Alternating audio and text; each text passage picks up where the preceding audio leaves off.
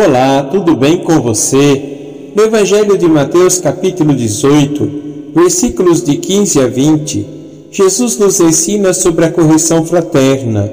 Ele nos diz que se o nosso irmão pecar contra nós, devemos ir até ele e falar a sós, buscando a reconciliação. Se ele não nos ouvir, devemos levar a uma ou duas testemunhas.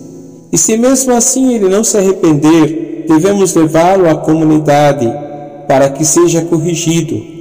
Esta passagem nos mostra a importância da comunidade cristã e da correção fraterna, que é uma expressão do amor ao próximo.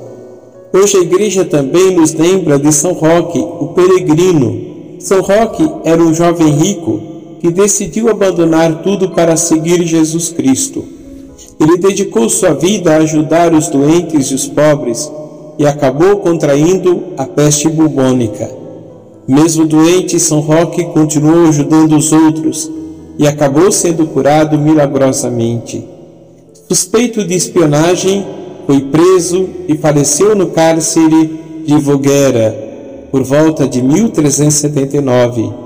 A vida de São Roque nos ensina sobre a importância da caridade e do serviço aos mais necessitados ele nos mostra que o amor ao próximo deve ser uma expressão concreta da nossa fé em Jesus Cristo.